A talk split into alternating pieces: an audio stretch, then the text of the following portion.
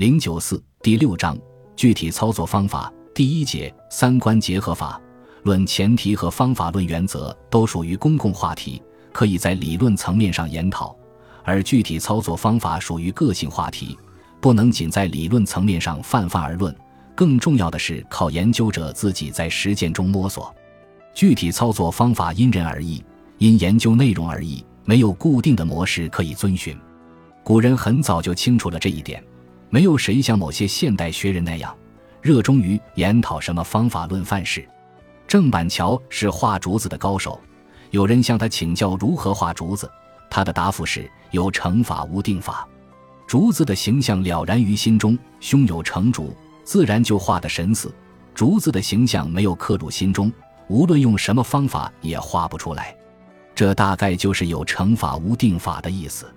写中国哲学史论著，道理也是如此，没有哪种具体操作方法可以屡试不爽。不能指望从别人那里得到现成的方法，真正适用的方法要靠自己创造。不要迷信什么范式。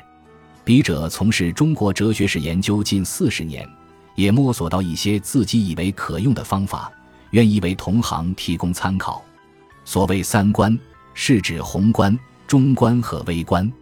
笔者认为，对中国古代哲学史做综合性研究，应当从这三个维度入手。贯彻从抽象到具体的原则，全幅展示中国古代哲学的丰富内涵。